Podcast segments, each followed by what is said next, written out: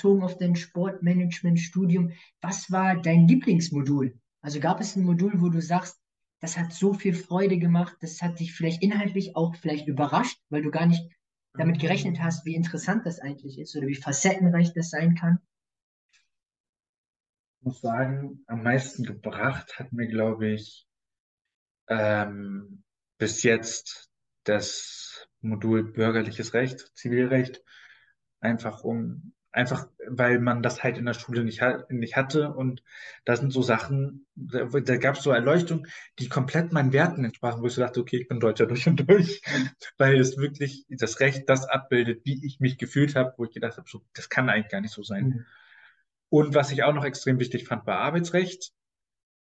Ähm, und was ich richtig, richtig geil fand, war ich weiß nicht mehr genau, wie es hieß, Innovat auf alle Fälle von der Kategorie her Innovationsmanagement. Mhm. Das war auch, das war, glaube ich, inhaltlich das Geilste, wo ich jetzt sage, also Recht ist für mich äh, Allgemeinwissen, was viel mehr verbreitet sein müsste, ähm, was gut war, dass es hatte.